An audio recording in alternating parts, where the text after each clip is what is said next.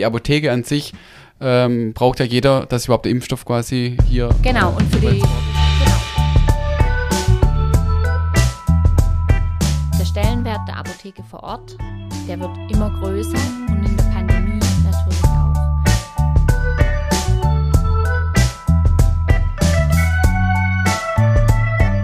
Hallo liebe Zuhörer und Zuhörerinnen.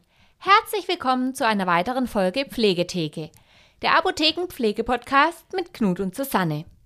Mein Name ist Susanne Laukow. Ich bin Apothekerin und neben mir sitzt Knut Grimmer, freiberuflicher Altenpfleger. Hallo Susanne. Ähm, letzte Woche haben wir ja darüber gesprochen, ähm, über meinen Beitrag im Fernsehen. Du warst ja jetzt aber letzte Woche auch in der Zeitung bei uns in der Tagespresse ähm, zum Thema Impfen. Du hast in der letzten Folge mal ganz kurz angerissen. Ähm, du darfst jetzt auch impfen in der Apotheke. Ganz genau. Also ich darf impfen. Ähm, dazu wurde eben ähm, die Erlaubnis der Apotheker erlassen.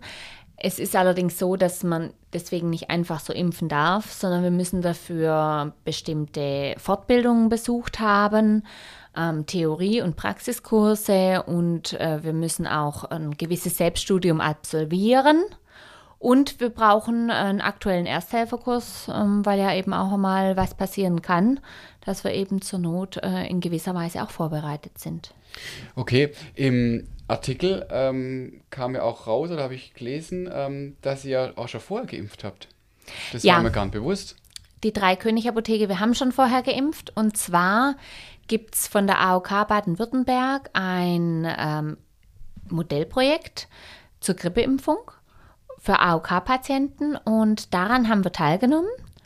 Und äh, im Zuge dessen haben wir eben auch schon spezielle Fortbildungen besucht oder zumindest ähm, einige meiner Mitarbeiter. Ähm, impfen darf auch nur tatsächlich ein approbierter Apotheker, also keine PTA zum jetzigen Zeitpunkt. Und ich dürfte mir jetzt auch keine Krankenschwester von außerhalb anstellen zum Impfen, sondern Deal ist, dass es ein Apotheker machen muss.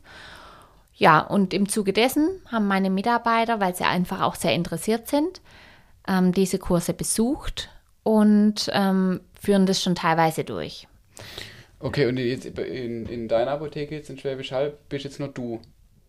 Nee, also Grippeschutz impfen darf ich zum Beispiel gar nicht. Da so. habe ich die Fortbildung dafür gar nicht besucht. Das sind immer verschiedene äh, okay. Fortbildungen. Also wir haben zuerst bevor die Covid-Impferei war, schon an diesem Modellprojekt für Grippeschutzimpfung teilgenommen. Da haben meine Mitarbeiter eben diesen speziellen Kurs oder diese speziellen Kurse besucht. Und dann kam die Covid-Impferei noch dazu. Diejenigen, die äh, vorher Grippeschutz geimpft haben, die haben einen gewissen Praxiskurs schon hinter sich gebracht.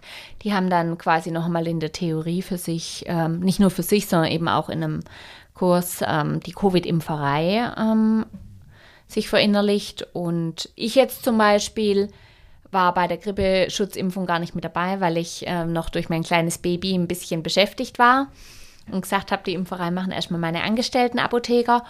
Und ich habe mich jetzt aber dann auch zu dem Praxiskurs und Theoriekurs für Covid ähm, angemeldet gehabt, habe daran teilgenommen, habe noch zwei, drei andere Kurse absolviert und ich darf jetzt auch selber äh, Covid-19 äh, impfen. Allerdings ähm, muss man dazu sagen, momentan nur mRNA-Impfstoff und auch nur, ähm, also bestimmte Patientengruppen sind ausgeschlossen. Wir dürfen nicht alles in der Apotheke machen, ähm, ist ganz klar. Bestimmte knifflichere Fälle sind einem Arzt vorbehalten ähm, und wir dürfen auch nur ganz streng nach STIKO impfen. Okay, das heißt aber, ähm, du ähm, musst auch ein ganz normales das Aufklärungsgespräch oder so, was man ja vor der Impfung, vom Impftermin ja immer beim Arzt hatte, ähm, musst du dann aufführen? Prinzipiell ja. Und das ist auch so ein bisschen die Schwierigkeit, vor der wir stehen. Viele Patienten stellen sich vor, sie haben gerade Zeit, Mittagspause, mhm. sie kommen mal in der Apotheke vorbei und lassen sich eben mal die Impfung geben. Das funktioniert so nicht. Zum einen, und das ist vielleicht vielen nicht bewusst, der Covid-Impfstoff, der ist in Impffläschchen.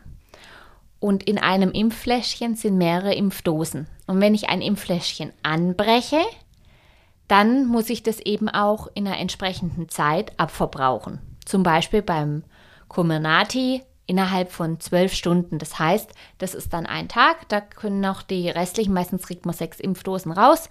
Da können dann nochmal die restlichen fünf Patienten kommen. Ja. Aber es wäre jetzt natürlich sehr schade drum, wenn nur einer für ein Fläschchen verimpft werden würde und der Rest dann weggeworfen werden müsste. Mhm. Und deswegen machen wir das eigentlich mit einer gewissen Terminplanung. Aber nicht nur mhm. deswegen, mhm. sondern eben auch wegen dem Aufklärungsgespräch. Weil du ja der entsprechende Zeit nehmen musst oder das ja planen musst. Du kannst jetzt sagen, okay, ähm, Leute, hört her, ich habe sechs, sechs Dosen frei, kommt diesmal einer nach dem anderen. Genau. Ähm, du planst es ja dann oder entsprechend, wie, wie läuft es dann ab mit der Termin? Also der wie, genaue Ablauf, da habe ich lang dran getüftelt. Ähm, ich habe, was mir klar war von Anfang an, so wie mit den Schnelltests, ich brauche ein Terminplanungstool. Eine Landing-Homepage, wo wirklich die Patienten draufgehen können, sich ihren Termin buchen können. Ich schalte auch nur die Termine frei, an denen ich impfen kann, denn an Tagen, wo wir knapp besetzt sind oder alle im Urlaub sind, ähm, das, äh, mhm. da gefährde ich den ganzen Betrieb, wenn ich dann noch nebenher und irgendwie impf, sondern muss schon auch Kapazität dafür vorhanden sein. Und das Schöne ist, wenn die Leute jetzt die Termine bei uns buchen, bekommen die eine Bestätigungs-E-Mail. Und in der Bestätigungs-E-Mail sind Anhänge dabei. Und äh, da steht zum Beispiel drin, ähm, zum einen das Aufklärungsmerkblatt zum RNA-Impfstoff. Ja, dann können die ganz in Ruhe daheim sich das nochmal durchlesen. Selbstverständlich können die mich dann am Impftermin nochmal was fragen. Aber ich denke, es hilft schon mal, wenn der Patient, das sind einige Seiten, wenn die das wirklich in Ruhe durchlesen können. Dann ist ein äh, Anamnesebogen dabei, den sie ausfüllen können in Ruhe daheim und natürlich eine Einwilligungserklärung, weil so ein Peaks, das ist ja eine Körperverletzung, wenn jemand nicht äh, also zugestimmt ja. hat. Ne?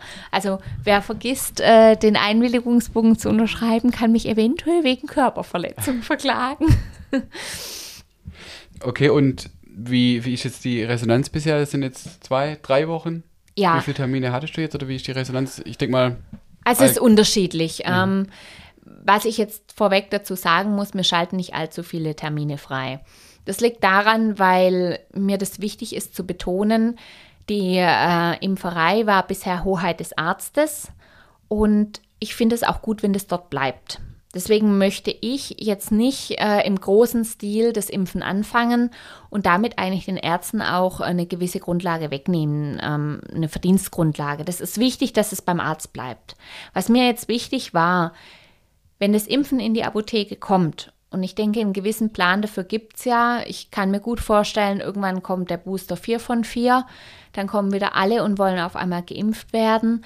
Und äh, dann platzen auch wieder die Hausarztpraxen aus allen Nähten und sind vielleicht doch froh, wenn ein bisschen Entlastung da ist, dass wir dann bereitstehen und es dann nicht auf einmal zum ersten Mal machen oder noch nie vorher wirklich die Routine drin hatten, sondern wenn du eine Fortbildung besuchst und es dann drei, vier Monate lang gar nicht anwendest, ähm, dann ist eigentlich völlig klar, dass du aus der Übung raus bist, wieder überlegst, ach, wie war denn das nochmal?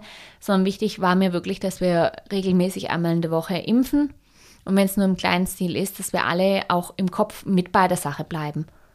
Weil das war ja das Problem bei der, bei der dritten Impfung, als ja dann die Empfehlung quasi kam, ab sofort alle, die dritte Impfung, äh, musste man teilweise mehrere Stunden wieder, wieder warten. Und das ja, und jetzt will sich keiner mehr impfen genau. lassen. Ja. Also von daher äh, verstehe ich den Gedanken äh, gut oder wie gesagt, wenn man dann auch den, den Bedarf wieder hat in, in, der, in der Menge, ähm, ist absolut super, wenn man dann nochmal eine weitere Anlaufstelle hat.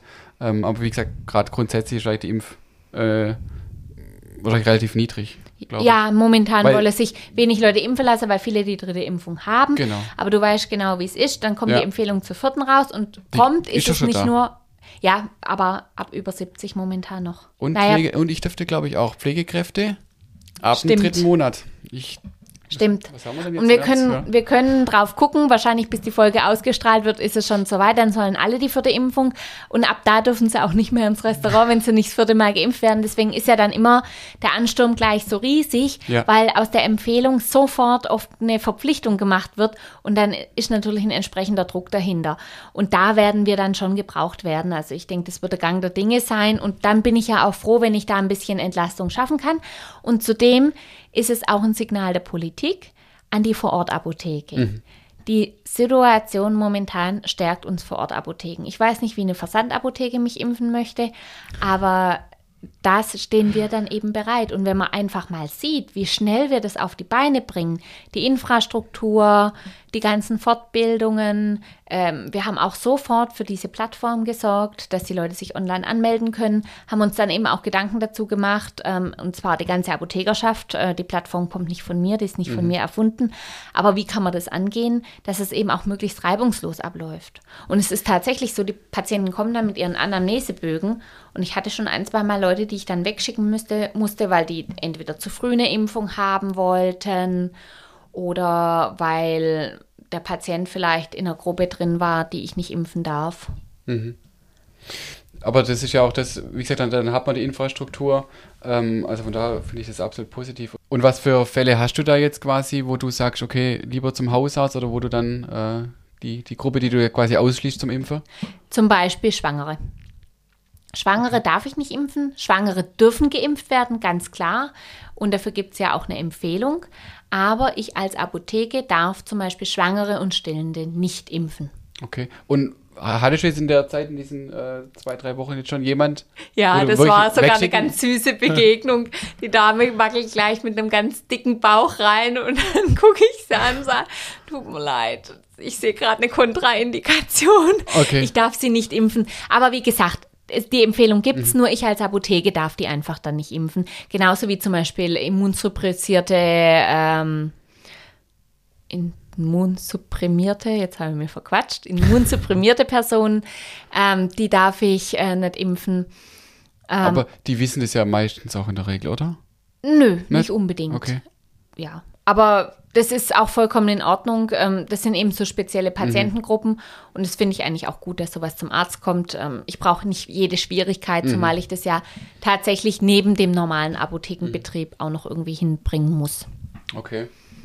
Und was für ähm, Personengruppe, also hinsichtlich der, der Impfung, äh, kommen jetzt zu dir in der Apotheke? Sind es Erstimpfungen, Zweit-, Boosterimpfungen? Alles. Also tatsächlich ganz normal die Boosterimpfungen oft, ähm, Leute, die sich auch etwas später haben impfen lassen. Ich habe aber auch schon so süß gehabt, äh, eine Patientin, die kam für die Erstimpfung zu mir, weil sie gesagt hat, ich habe extra gewartet, bis die Apotheken impfen. Woher wusstet ihr das? Gut, ich denke, das war ja politisch schon eine Weile diskutiert akzeptiert. Ich weiß jetzt nicht, woher ihre Ambition kam, dass sie dann ausgerechnet in der Apotheke geimpft werden musste, aber das hat mich natürlich auch geehrt, dass uns so viel Vertrauen geschenkt wird. Da sieht man mal wie den Stellenwert der Apotheke und ähm, das Vertrauen, das sie in ihren behandelnden Hausarzt oder behandelte Hausärztin hat. Ja, ich glaube, das hat aber nichts mit dem Vertrauen in Hausarzt zu tun. Ich weiß ja auch gar nicht, ob die Patientin äh, einen Hausarzt hatte, den sie regelmäßig mhm. besucht. Das ist ja oft auch, ähm, viele Leute haben gar keinen Hausarzt, ähm, obwohl sie einen haben sollten. Aber das hat ja oft was eher mit unserer Infrastruktur auch hier in Deutschland zu tun. Okay. Gut, das war doch jetzt mal ein interessanter Einblick ja. Glaube ich, ins Impfen. Ich glaube, ähm, da gibt es sicherlich irgendwann noch eine aktuellere Folge dann wieder mit einem neueren Update. Das ist ja was, was sich gerade entwickelt. Ähm, seit dem 8. Februar dürfen wir offiziell impfen. Deswegen war auch damals der Zeitungsartikel mhm. vom 9. Februar, glaube ich. Aber ähm, ja, das sind Dinge, die sich jetzt entwickeln und dann schauen wir mal, wie es weitergeht. Aber ich glaube, das sieht man ja auch dann immer wieder weitere Aufgabengebiete, die auch immer mehr die Apotheken übernehmen sollen und dürfen, wie zum Beispiel das Impfen. Also der Stellenwert der Apotheke wird, glaube ich, auch perspektivisch immer auch, auch weiterhin höher werden. Gerade mit solchen so. Themen. Ganz genau. Also wir ähm, entwickeln uns weiter, kann man einfach sagen. Ähm, ich sehe das Allerwichtigste in der Apotheke einfach im Warenlager. Wir haben die Arzneimittel da, wir haben die Vielfalt an Arzneimittel da, auch wenn gefühlt immer alles bestellt werden muss. Es ist unglaublich viel, was wir da haben und was wir auch ähm, logistisch leisten müssen.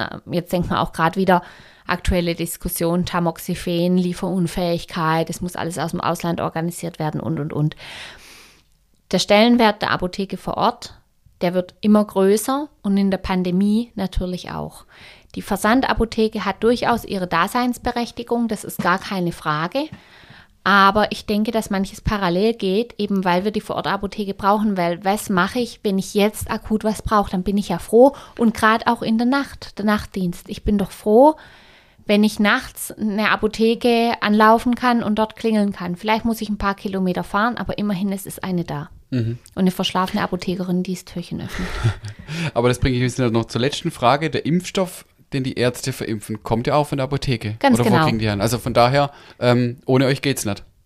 Ja. Also von daher, ob ihr es dann selber verimpft oder ob es dann an die Ärzte geht, aber die Apotheke an sich ähm, braucht ja jeder, dass überhaupt der Impfstoff quasi hier genau, äh, und für die, vor Ort ist. Genau, und die Apotheke vor Ort ist einfach auch eine Gewährleistung für ein, eine schnelle Logistik und auch ein schnelles angepasstes Handeln. Und das haben wir in der Pandemie gezeigt. Sehr gut. Also ein absolut super Schlusswort, glaube ich, zum Schluss. Wir haben noch einen kleinen Schwenk gemacht über die Vorteile jetzt der Vorortapotheke. Ähm, vielen Dank für die Einblicke zum Impfen. Ähm, von daher, denke ich, ist alles gesagt. Und das war's für heute. Und dann freuen wir uns auf die nächste Folge Pflegetheke, der Apothekenpflege-Podcast mit Knut und Susanne.